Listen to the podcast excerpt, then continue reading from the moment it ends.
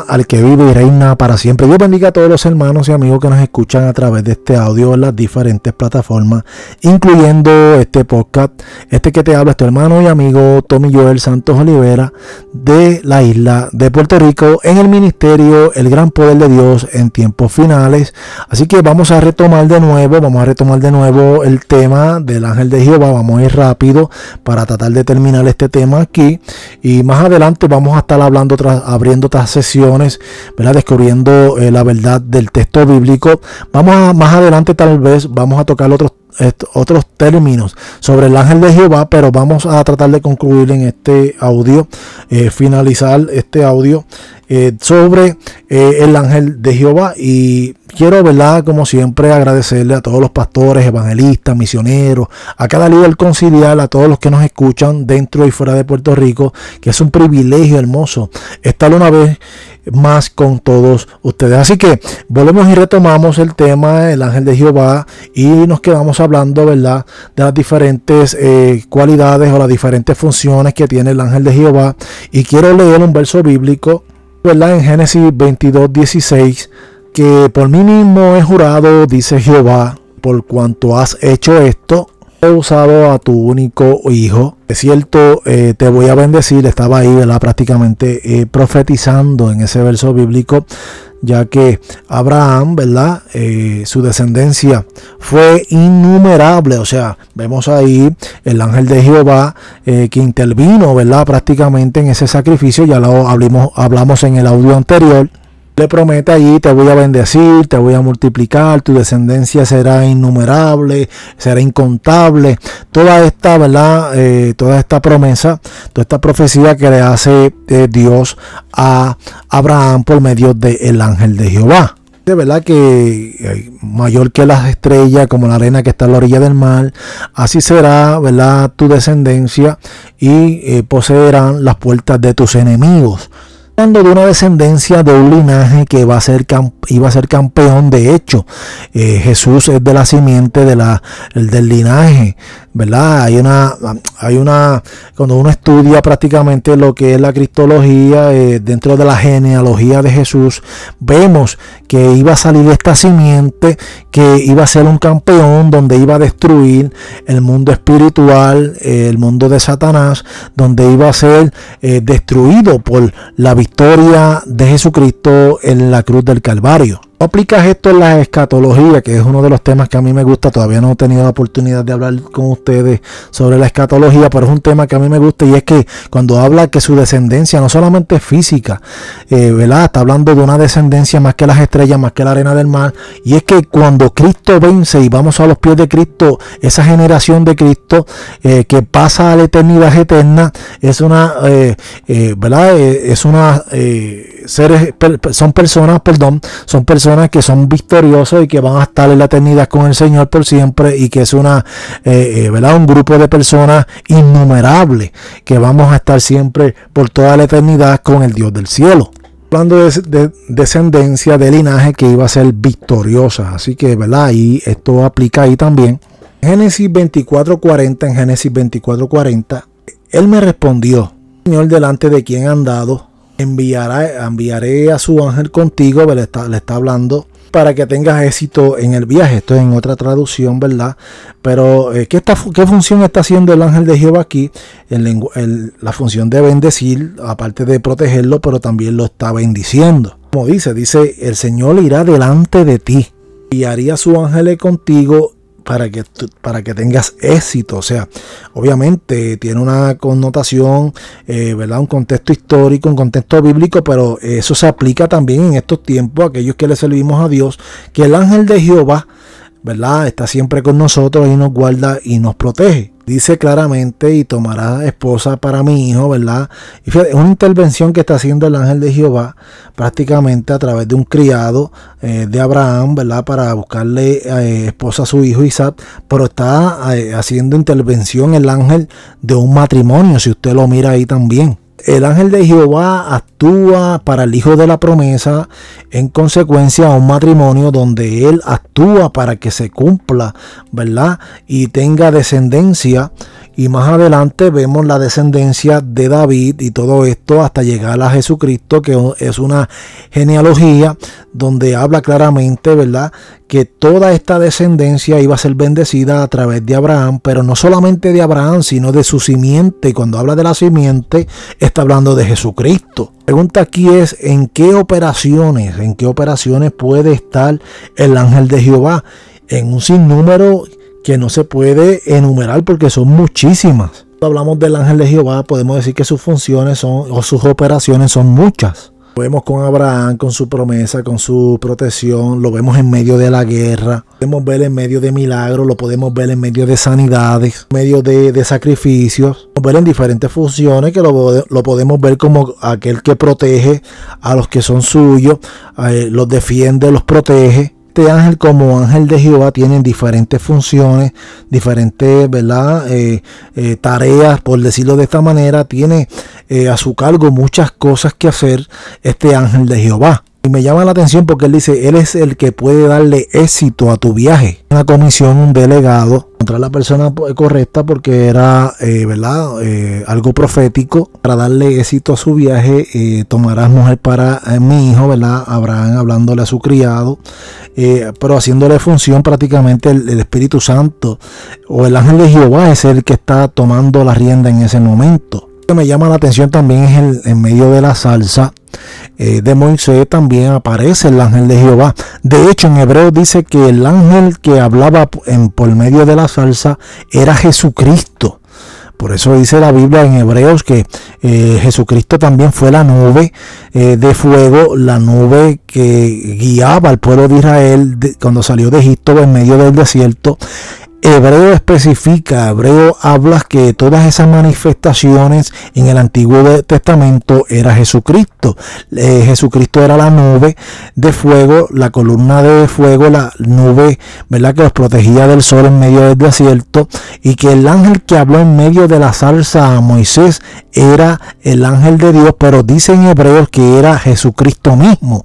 O sea, por eso ahí donde se deduce teológicamente que Jesucristo es la dentro de lo que es la cristofanía, Cristo se manifestaba en el Antiguo Testamento. Eh, en Éxodo 3.2, Éxodo 3.2, mira lo que dice ahí también, otro, otro evento más del ángel de Jehová. Allí el ángel de Jehová se le apareció en medio de, ¿de qué? Eh, en el fuego, dice que apareció en el fuego. Bien, es idéntico a los tres jóvenes, ¿verdad? La historia de Daniel, que fueron lanzados al lago de fuego, al horno de fuego, y dice la Biblia que también apareció allí el ángel de Jehová en, el, en, la llama de fuego para proteger a estos jóvenes. Y no solamente eso, ellos describieron y dijeron que tenía aspecto, ¿verdad? Que se parecía al hijo de los dioses. ¿Cómo ellos llegan a esa conclusión, verdad? Y cómo ellos dicen que se parecía al hijo de los dioses, dándole un término que es tipo de Jesucristo. Este horno lo calentaron siete veces y tiraron unas personas adentro, a tres jóvenes allí, pero dentro de ellos, el rey y todos los que estaban allí, de hecho, dicen que cuando lo fueron a lanzar, los que lo fueron a lanzar cayeron ahí al lago de ¿verdad? A ese horno de fuego, perdón, al horno de fuego, y dicen que ellos se quedaron perplejos porque el rey dijo, no fueron tres los que tiramos, y qué pasa, que veo a cuatro caminando y este cuarto personaje tiene aspecto como de un, ¿verdad? Como hijo de los dioses, ese es el término que utiliza el verso bíblico. ¿Verdad? Ellos eh, describen que es como semejante al Hijo de los Dioses y es interesante, ¿verdad? Como cuál es el término que ellos utilizan como Hijo de los Dioses, el Hijo de Dios. Interesante. Yo no sé si usted se hace la pregunta, yo me pregunto, por eso vuelvo y recalco y digo, yo siempre pregunto mucho, al verso bíblico pregunto, ¿y por qué? ¿Y por qué? ¿Y por qué? Señor, ¿y por qué? ¿Y para qué? O sea, y por eso a veces con esas preguntas eh, trato de ver cosas tal vez que mucha gente no ve. Hay gente que ve mucho más que yo. Yo simplemente soy un abortivo y lo digo, ¿verdad? Porque hay gente que tiene una sabiduría tan terrible de las escrituras, tiene un conocimiento amplio que yo me quedo asombrado. Pero para eso sirve el por qué. Yo pregunto el porqué del verso. Y cada vez que leo por qué, y por qué, y ahí empieza el Señor a darle cosas a uno y uno empieza a entrelazar algunos versos, ¿verdad? Empieza uno a buscar y si usted tiene Biblia de comentarios, usted lea los comentarios bíblicos, eh, hay referencias cruzadas. Usted va a ver que algunos textos bíblicos hay referencias cruzadas. Cuando hablo de referencias cruzadas es que usted va a ver entre medio de los capítulos como unos, eh, unos versos bíblicos, los diferentes, eh, ¿verdad? En las diferentes libros de la Biblia, por ejemplo, voy a decir, ¿verdad? Si en Mateo dice algo, tal vez en esas referencias cruzadas usted lo va a ver ahí en el medio y dice que ese verso bíblico también se encuentra muy parecido o muy similar en otros libros. Usted, y ahí usted sigue buscando las diferentes referencias cruzadas donde usted va a encontrar ese mismo verso en diferentes, eh. En diferentes profetas, en diferentes siervos de Dios que mencionaron el mismo verso bíblico. Y en este verso en particular dice que se apareció en medio de un fuego, en medio de una salsa ardiente. Eh, la salsa ardía y en medio de la salsa estaba el ángel de Jehová, estaba Jesucristo, como dice Hebreo, que era Jesucristo. Dice que Moisés se, quedó lleno de asombro porque aunque la salsa estaba envuelta en llamas, la salsa no se consumía. Y medio, en medio de esa salsa ardiente estaba obviamente el fuego, pero en medio del fuego estaba el ángel de Jehová. La impresión de Moisés ¿Cuál es la impresión? ¿Que se que estaba quemando la salsa o que la salsa no se consumía? Obvio que la salsa no se estaba consumiendo. Moisés durante toda su vida en el desierto, durante toda su vida eh, por, el, por, el calor, eh, muchas de las salsas secas se prendían en fuego en medio de la noche, en medio de la tarde, pero se consumían, se apagaban. Lo que le llama la atención a Moisés es que la salsa no se consume, no se está quemando. O sea, él está viendo un fuego que él lo ve muy real, el fuego lo ve demasiado real, pero él ve que la planta, sus hojas, eh, no se están marchitando, por decirlo de una manera, no se están consumiendo. Tal vez no sé si le dio olor eh, algún tipo de olor a humo, no lo sé, eso es algo muy especulativo, pero le llama la atención, el, eh, me imagino que estuvo rato observando y a lo mejor en su pensar decía, bueno, esta llama lleva, eh, no sé, varias horas prendidas, se supone que en un par de minutos ya estuviera apagado, ¿verdad? Es algo lógico y es ahí donde él empieza a hacer este pensamiento crítico y dice, no, yo tengo que yo tengo que ver qué es lo que está pasando, porque eso lleva jato, lleva horas, lleva bastante tiempo encendido y no se consume. Moisés se acerca que está el, eh, el ángel en medio del fuego.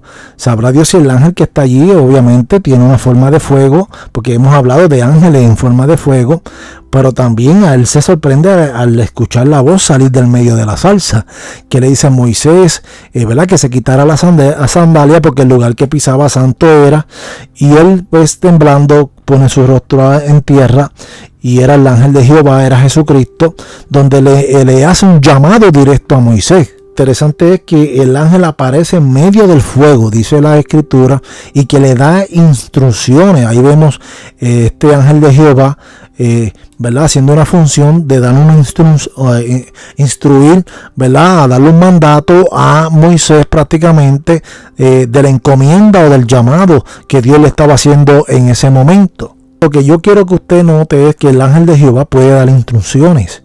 El ángel de Jehová puede dar instrucciones, o sea, él puede dar mandatos, él puede ordenar y él puede mandar a alguien eh, hacer algo porque él es Dios. Y hay muchas operaciones en cuanto al ángel de Jehová Número, 20, el número 22, 21, número 22, 21, el capítulo 22 de número, el verso 21 al 23, dice de la siguiente manera. ¿Verdad? Que así Balán eh, eh, se despertó por la mañana que, y dice que eh, enalbardó su asna, decir que, que la, la, preparó para montarla, que Balaam fue con los príncipes de Moab, que la ira de Jehová se encendió porque él iba el ángel de Jehová se puso en medio del camino y el profeta no lo pudo ver, pero la mula sí.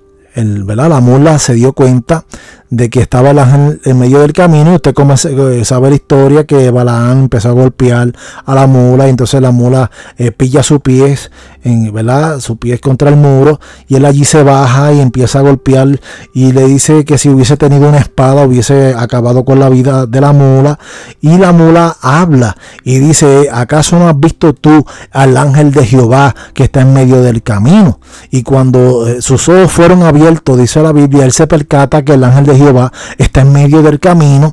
Y cuando él ve el ángel de Jehová en medio del camino, dice, ah, ahí es que él clama y el ángel le dice, que si yo, voy a, parafrasear esto, eh, te saca su espada y le dice, si yo quisiera te pudiera matar ahora mismo porque tú estás tratando de quitarle la vida a un animal indefenso que te lleva cargando, yo también puedo hacer lo mismo contigo. Estoy parafraseando lo que más o menos eh, surgió allí. Eh, entonces la mula le dice, pero si llevo tanto tiempo cargándote, ¿por qué me golpea? ¿Acaso tú no te das cuenta que el ángel de Jehová está en medio del camino?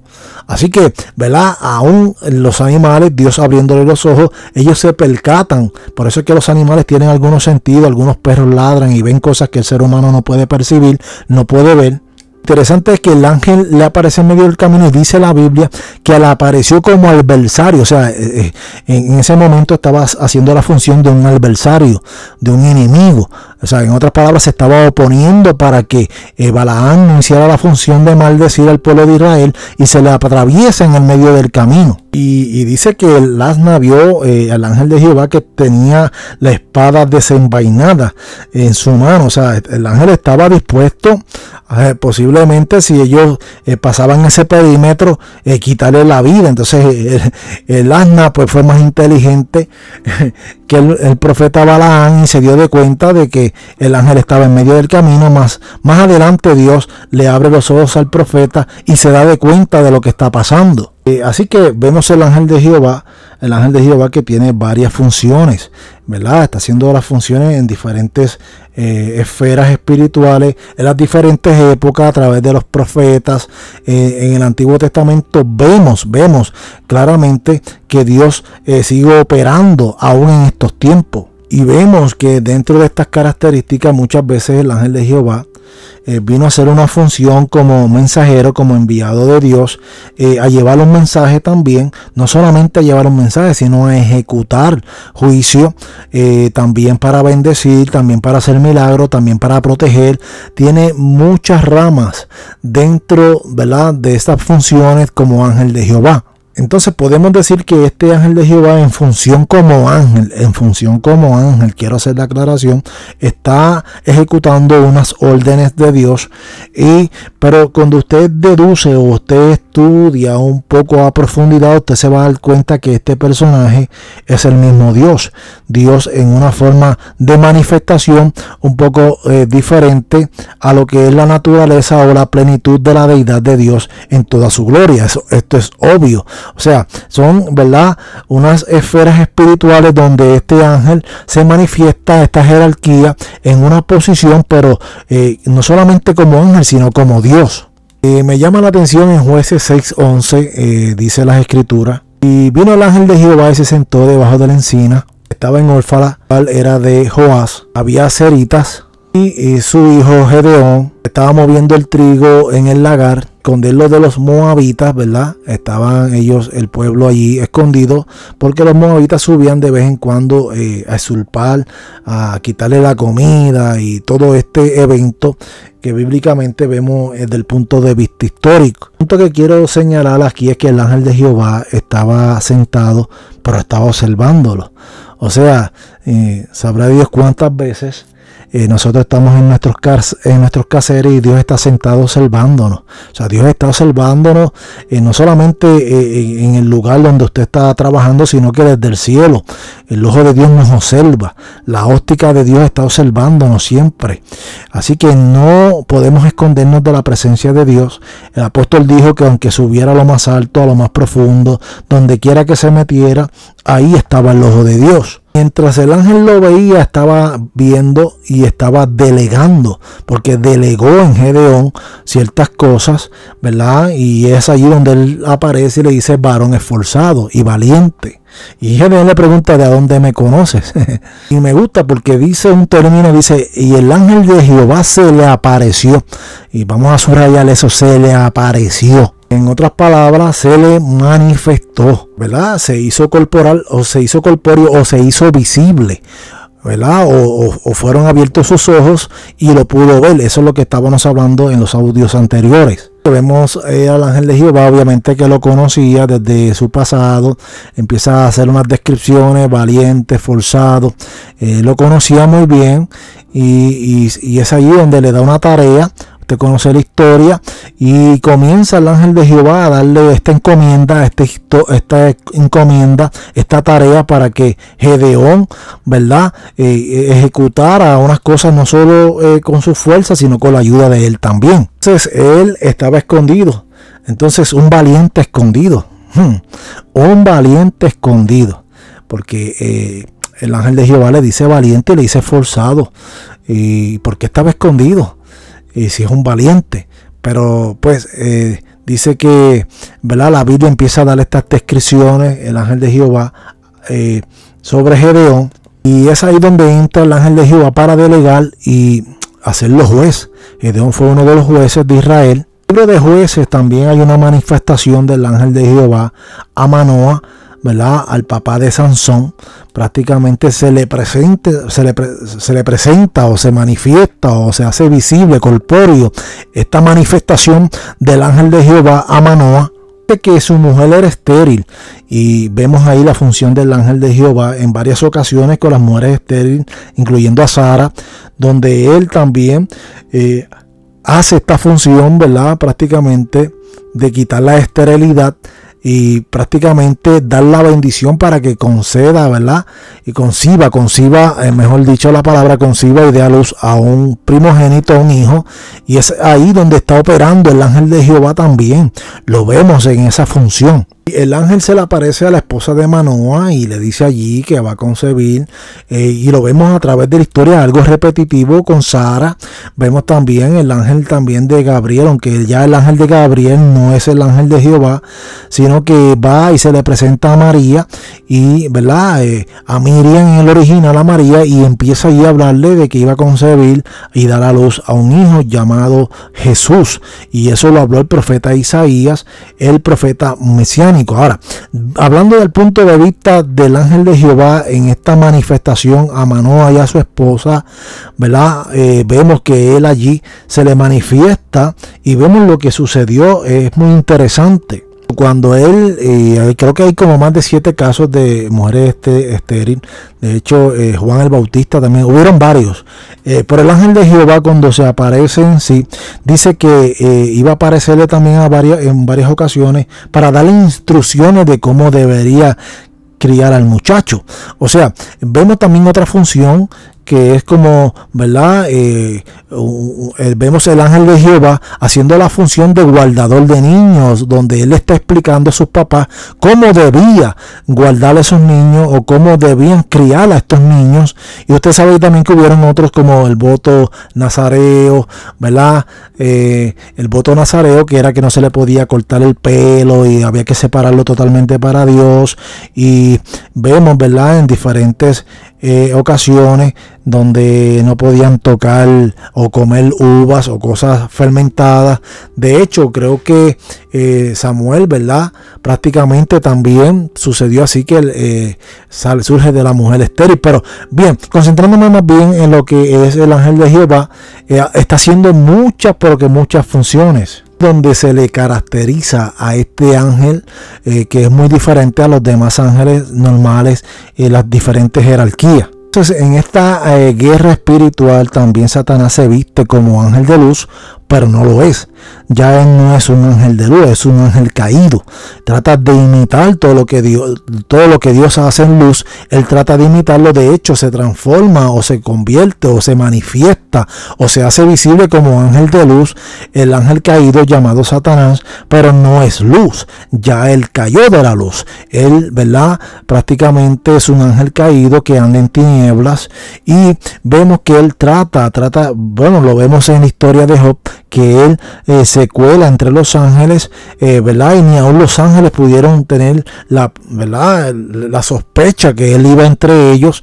Así que eh, con esto hay que tener mucho cuidado con estas manifestaciones de los ángeles cuando se manifiestan. Lo dije en audios anteriores. Si un ángel te aparece y trae otro evangelio diferente del que ya hemos recibido, sea anatema, sea maldito. Entonces eh, Satanás trata de engañar, tomar forma como ángel de luz para tratar de engañar eh, a mucha gente y empieza, ¿verdad?, a, manifestarse o mostrarse como un ángel bueno y hay que tener mucho cuidado con esto. En otras palabras, pueden haber intervenciones de error, eh, intervenciones engañosas que hay que tener mucho cuidado con esto Así que dentro de esta guerra espiritual que venimos hablando, el enemigo va a tratar por todos los medios de engañarle, eh, va a tratar de manifestarse de que usted lo vea como un ángel de luz, pero es, eh, ¿verdad? Le falta la verdad es padre de toda mentira y tenemos que pedirle a Dios discernimiento del Espíritu y que Dios nos ayude a entender,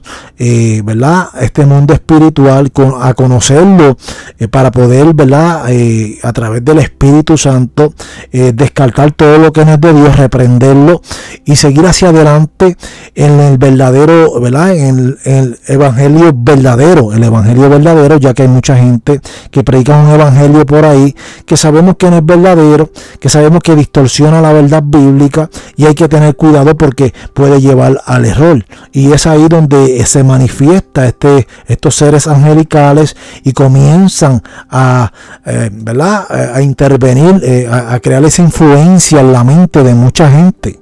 Eh, pueden haber manifestaciones, pueden haber apariciones de ángeles, pero tenemos que saber si son o no son de Dios. Entonces, ¿cómo reconocerlo? ¿Cómo saber o distinguir lo falso de la verdad? ¿Cómo conocemos que es algo falso? Pues obviamente conociendo la verdad. Una vez usted conoce la verdad, usted se va a dar cuenta de lo de, pues obviamente de lo que es falso, de lo que no es real, de lo que no es verdad, porque ya usted conoce la verdad. O sea, una vez usted conoce y se mete a las escrituras y comienza a leer las escrituras, a estudiarlas, a profundizar sobre ellas, es muy difícil que el enemigo de las almas lo engañe. Ahora, hay que tener mucho cuidado porque el enemigo opera eh, muy sutilmente el enemigo trata de imitar todo lo que es de Dios. Así que tenemos que tener el discernimiento, tenemos que estar en oración, en ayuno, en lectura de la palabra y congregarnos para que estemos llenos de Dios y poder tener sentir en el espíritu cuando algo no es de Dios, cuando algo es del enemigo y poder reprenderlo en el nombre de Jesús a ver diferentes funciones del ángel de Jehová en el Antiguo Testamento, eh, dando órdenes. Eh, vamos a ver también eh, cómo vemos más adelante, que ya lo hablé ya en la historia de Zacarías, cómo este ángel aparece y da unas instrucciones, incluyendo en el Antiguo Testamento. Vemos el ángel de Jehová en diferentes operaciones, dando instrucciones de cómo construir, inclusive el arca y muchas de las cosas que vemos allí. Eh, eh, por lo tanto, tenemos que, eh, hay mucho de qué hablar sobre el ángel de Jehová. vamos a dejarlo, ¿verdad? Más adelante, ya mismo vamos a terminar. Pero vamos a, más adelante en un futuro, vamos a abrir otra sesión sobre el ángel de Jehová, porque hay mucho de qué hablar sobre el ángel de Jehová. O sea, es muy interesante hablar sobre el ángel de Jehová y tenemos que tener la certeza y la seguridad, escuche bien, de que el ángel de Jehová viene a hacer el bien. El ángel de Jehová, eh, a pesar que lo vemos en la historia bíblica que viene a ejecutar el juicio, eh, nosotros tenemos que entender que como creyentes tenemos que entender que Él nos guarda, que nos cuida, que nos da la dirección por medio ahora del Espíritu Santo. El Espíritu Santo es el que nos va a guiar a toda verdad, a toda justicia, y el Espíritu Santo es el que nos va a dejar entender a través del discernimiento del Espíritu cuando algo de Dios y cuando algo no es de Dios. Así que a medida de a, medida que usted va creciendo en la fe y usted va eh, experimentando en el mundo de la fe, usted va a tener muchas experiencias. Yo he tenido muchas experiencias eh, en sueños, experiencias también muy muy reales, eh, verdad que no no quiero hablar ahora, pero son experiencias muy palpables, muy reales que existen dentro de lo que es el mundo y dentro de lo que es la jerarquía angelical. Así que por lo tanto vamos a dejarlo hasta aquí. Este audio va a ser un poco más corto y, ¿verdad? Vamos a dejarlo hasta aquí. Fue interesante introducirnos a esto. Vamos a hablar más adelante. Eh, voy a, abrir otra sesión. Eh, vamos a estudiar lo que son los serafines, en eh, los querubines, eh. Todo este, esta rama angelical, eh, porque es muy importante. Después más adelante vamos a estar hablando de otras cosas, vamos a estar predicando. Voy a ver si saco en otra ocasión un tiempo para prepararme para predicar, porque ese es mi anhelo, predicar. me gusta mucho enseñar, me gusta también predicar, pero me gusta, aquellos que me conocen, que cuando predico me gusta mucho enseñar lo que son las escrituras y estoy también para aprender. Así que eh, muchas gracias por escucharnos, gracias por su paciencia. Este que te habló es tu hermano y amigo, Tommy Joel Santos Olivera, de la isla de Puerto Rico, bajo el ministerio El Gran Poder de Dios en tiempos finales. Y como siempre les digo que el chalón, la paz de Dios, sea contigo y con tu familia. Será hasta una próxima. Que Dios te bendiga.